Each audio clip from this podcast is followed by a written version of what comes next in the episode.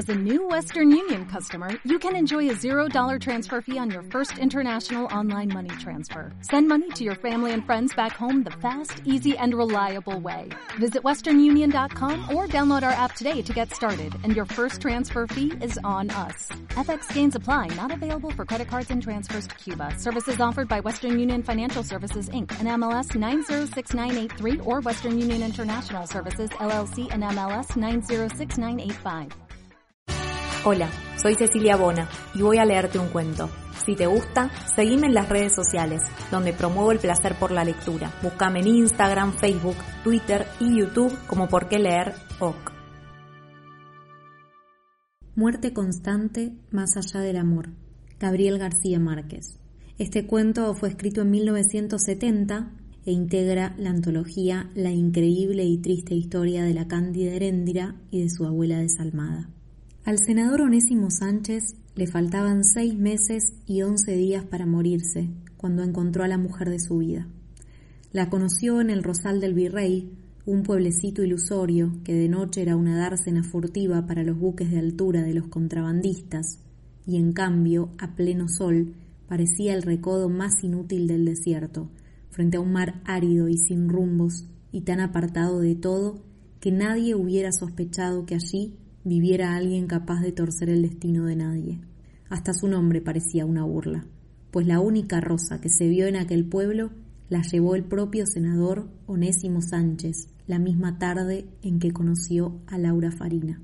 Fue una escala ineludible en la campaña electoral de cada cuatro años. Por la mañana habían llegado los furgones de la farándula. Después llegaron los camiones con los indios de alquiler que llevaban por los pueblos para completar las multitudes de los actos públicos. Poco antes de las once, con la música y los cohetes y los camperos de la comitiva, llegó el automóvil ministerial del color del refresco de fresa. El senador Onésimo Sánchez estaba plácido y sin tiempo dentro del coche refrigerado, pero tan pronto como abrió la puerta lo estremeció un aliento de fuego, y su camisa de seda natural quedó empapada de una sopa lívida y se sintió muchos años más viejo y más solo que nunca. En la vida real acababa de cumplir 42. Se había graduado con honores de ingeniero metalúrgico en Gotinga y era un lector perseverante, aunque sin mucha fortuna de los clásicos latinos mal traducidos. Estaba casado con una alemana radiante con quien tenía cinco hijos, y todos eran felices en su casa, y él había sido el más feliz de todos, hasta que le anunciaron tres meses antes que estaría muerto para siempre en la próxima Navidad. Mientras se terminaban los preparativos de la manifestación pública, el senador logró quedarse solo una hora en la casa que le habían reservado para descansar. Antes de acostarse, puso en el agua de beber una rosa natural que había conservado viva a través del desierto, almorzó con los cereales de régimen que llevaba consigo para eludir las repetidas fritangas de chivo que le esperaban en el resto del día y se tomó varias píldoras analgésicas antes de la hora prevista, de modo que el alivio le llegara primero que el dolor. Luego puso el ventilador eléctrico muy cerca del chinchorro y se tendió desnudo durante quince minutos en la penumbra de la rosa, haciendo un gran esfuerzo de distracción mental, para no pensar en la muerte mientras dormitaba. Aparte de los médicos, nadie sabía que estaba sentenciado a un término fijo, pues había decidido padecer a solas su secreto, sin ningún cambio de vida, y no por soberbia, sino por pudor. Se sentía con un dominio completo de su albedrío cuando volvió a aparecer en público a las tres de la tarde, reposado y limpio, con un pantalón de lino crudo y una camisa de flores pintadas, y con el alma entretenida por las píldoras para el dolor. Sin embargo, la erosión de la muerte era mucho más pérfida de lo que él suponía, pues al subir a la tribuna sintió un raro desprecio por quienes se disputaron la suerte de estrecharle la mano, y no se compadeció como en otros tiempos de las recuas de indios descalzos, que apenas sí podían resistir las brasas de caliches de la placita estéril. Acalló los aplausos con una orden de la mano, casi con rabia, y empezó a hablar sin gestos, con los ojos fijos en el mar que suspiraba de calor. Su voz pausada y honda tenía la calidad del agua en reposo, pero el discurso aprendido de memoria y tantas veces machacado no se le había ocurrido por decir la verdad, sino por oposición a una sentencia fatalista del libro cuarto de los recuerdos de Marco Aurelio. Estamos aquí para derrotar la naturaleza, empezó contra todas sus convicciones. Ya no seremos más los expósitos de la patria, los huérfanos de Dios en el reino de la sed y la intemperie, los exiliados en nuestra propia tierra. Seremos otros, señoras y señores, seremos grandes y felices. Eran las fórmulas de su circo. Mientras hablaba, sus ayudantes echaban al aire puñados de pajaritas de papel y los falsos animales cobraban vida, revoloteaban sobre la tribuna de tablas y se iban por el mar. Al mismo tiempo otros sacaban de los furgones unos árboles de teatro con hojas de fieltro y los sembraban a espaldas de la multitud en el suelo de salitre. Por último armaron una fachada de cartón con casas fingidas de ladrillos rojos y ventanas de vidrio y taparon con ella los ranchos miserables de la vida real. El senador prolongó el discurso con dos citas en latín para darle tiempo a la farsa. Prometió las máquinas de llover, los criaderos portátiles de animales de mesa, los aceites de la felicidad que harían crecer legumbres en el caliche y colgajos de trinitarias en las ventanas. Cuando vio que su mundo de ficción estaba terminado, lo señaló con el dedo. Así seremos, señoras y señores, gritó. Miren, así seremos. El público se volvió. Un trasatlántico de papel pintado pasaba por detrás de las casas y era más alto que las casas más altas de la ciudad de artificio. Solo el propio senador observó que a fuerza de ser armado y desarmado y traído de un lugar para el otro, también el pueblo de cartón superpuesto estaba carcomido por la intemperie y era casi tan pobre y polvoriento y triste como el rosal del virrey. Nelson Farina no fue a saludar al senador por primera vez en doce años. Escuchó el discurso desde su hamaca, entre los retazos de la siesta, bajo la enramada fresca de una casa de tablas sin cepillar que se había construido con las mismas manos de boticario con que descuartizó a su primera mujer. Se había fugado del penal de Cayena y apareció en el Rosal del Virrey, en un buque cargado de guacamayas inocentes, con una negra hermosa y blasfema que se encontró en Paramaribo y con quien tuvo una hija. La mujer murió de muerte natural poco tiempo después, y no tuvo la suerte de la otra, cuyos pedazos sustentaron su propio huerto de coliflores, sino que la enterraron entera y con su nombre de holandesa en el cementerio local. La hija había heredado su color y sus tamaños, y los ojos amarillos y atónitos del padre, y éste tenía razones para suponer que estaba criando a la mujer más bella del mundo. Desde que conoció al senador Onésimo Sánchez en la primera campaña electoral, Nelson Farina había suplicado su ayuda para obtener una falsa cédula de identidad que lo pusiera a salvo de la justicia. El senador, amable pero firme, se la había negado. Nelson Farina no se rindió durante varios años, y cada vez que encontró una ocasión reiteró la solicitud con un recurso distinto, pero siempre recibió la misma respuesta, de modo que esta vez se quedó en el chinchorro, condenado a pudrirse vivo en aquella ardiente guarida de bucaneros. Cuando oyó los aplausos finales, estiró la cabeza y por encima de las estacas del cercado vio el revés de la farsa, los puntales de los edificios, las armazones de los árboles, los ilusionistas escondidos que empujaban el trasatlántico. Escupió su rencor. Mert, dijo, c'est le blackaman de la politique. Después del discurso, como de costumbre, el senador hizo una caminata por las calles del pueblo, entre la música y los cohetes, asediado por la gente del pueblo que le contaba sus penas. El senador los escuchaba de buen talante y siempre encontraba una forma de consolar a todos sin hacerles favores difíciles. Una mujer encaramada en el techo de una casa, entre sus seis hijos menores, consiguió hacerse oír por encima de la bulla y los truenos de pólvora. Yo no pido mucho, senador, dijo, no más que un burro para traer agua desde el pozo del ahorcado. El senador se fijó en los seis niños escuálidos. ¿Qué se hizo tu marido? preguntó. Se fue a buscar destino en la isla de Aruba, contestó la mujer de buen humor, y lo que se encontró fue una forastera de las que se ponen diamantes en los dientes. La respuesta provocó un estruendo de carcajadas. Está bien, decidió el senador, tendrás tu burro. Poco después, un ayudante suyo llevó a casa de la mujer un burro de carga, en cuyos lomos habían escrito con pintura eterna una consigna electoral para que nadie olvidara que era un regalo del senador. En el breve trayecto de la calle hizo otros gestos menores, y además le dio una cucharada a un enfermo que se había hecho sacar la cama a la puerta de la casa para verlo pasar. En la última esquina, por entre las estacas del patio, vio a Nelson Farina, en el chinchorro, y le pareció ceniciento y mustio, pero lo saludó sin afecto. ¿Cómo está? Nelson Farina se revolvió en el chinchorro y lo dejó ensopado en el ámbar triste de su mirada. Moi, vos sabés, dijo. Su hija salió al patio al oír el saludo.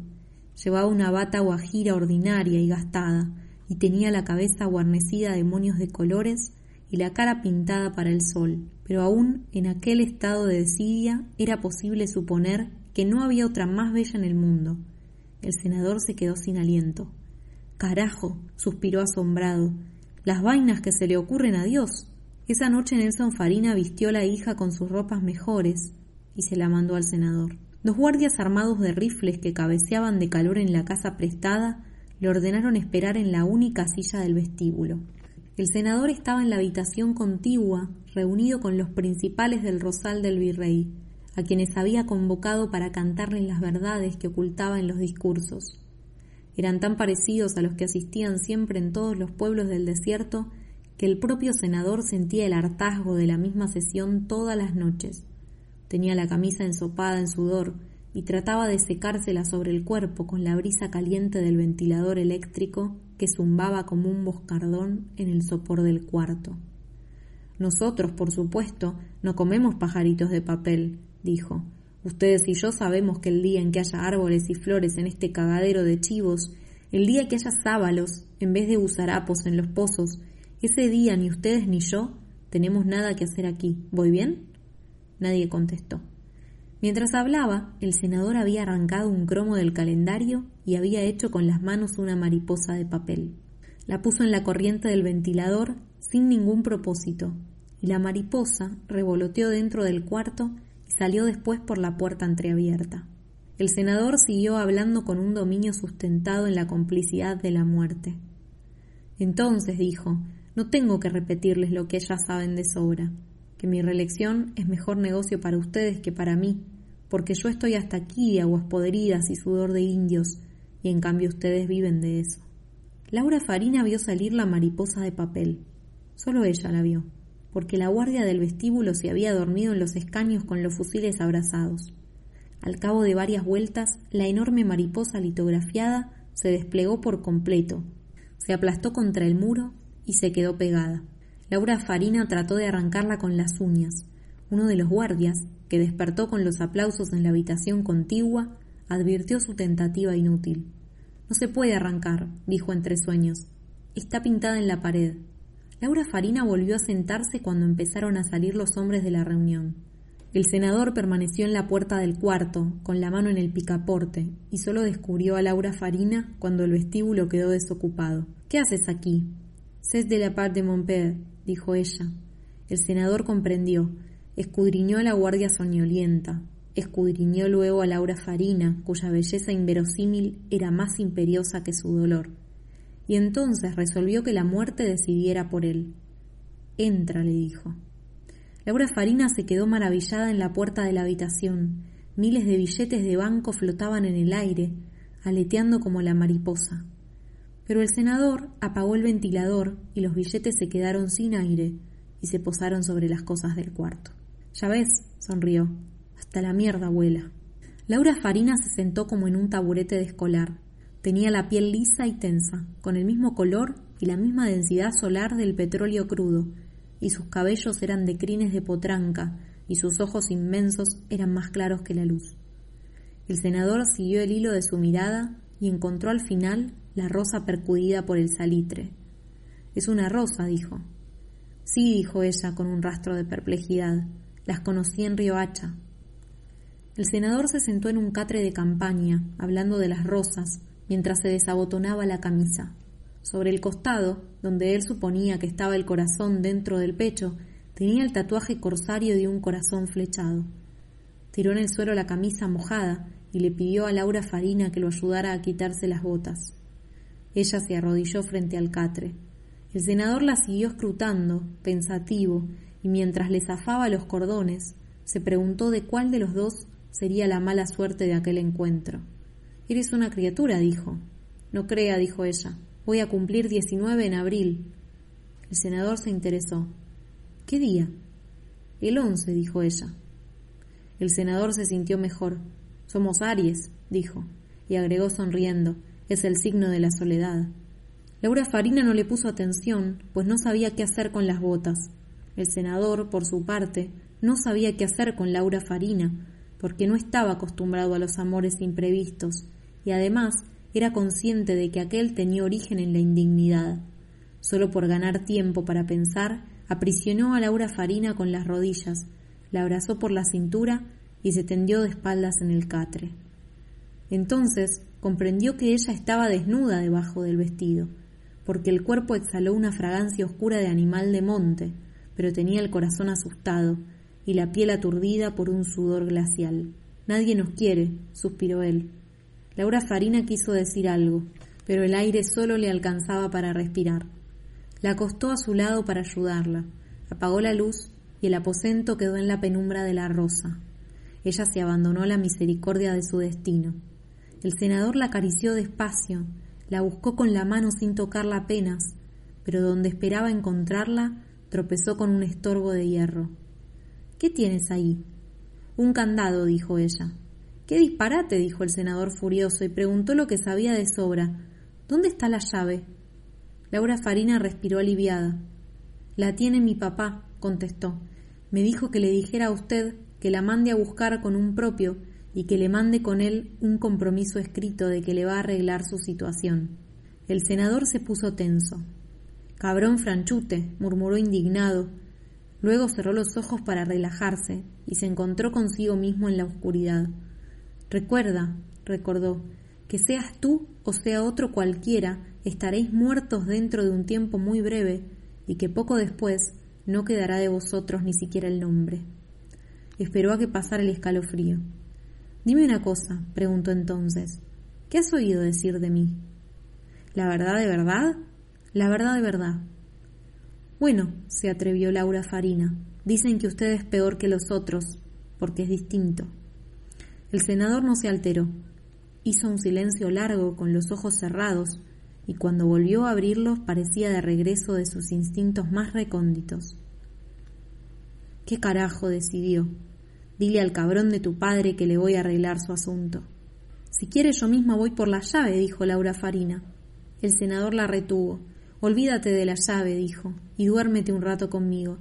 Es bueno estar con alguien cuando uno está solo. Entonces ella lo acostó en su hombro con los ojos fijos en la rosa. El senador la abrazó por la cintura, escondió la cara en su axila de animal de monte y sucumbió al terror. Seis meses y once días después había de morir en esa misma posición, pervertido y repudiado por el escándalo público de Laura Farina, y llorando de la rabia de morirse sin ella. Gracias por escuchar el cuento hasta el final.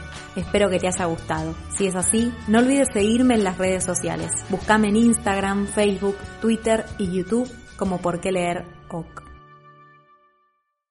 Dale más potencia a tu primavera con The Home Depot. Obtén una potencia similar a la de la gasolina para poder recortar y soplar con el sistema OnePlus de 18 voltios de Ryobi desde solo 89 dólares. Potencia para podar un tercio de un acre con una carga. Potencia para recortar el césped que dura hasta dos horas. Y fuerza de soplado de 110 millas por hora. Todo con una batería intercambiable. Llévate el sistema inalámbrico OnePlus de 18 voltios de Ryobi. Solo en The Home Depot. Haces más. Logras más.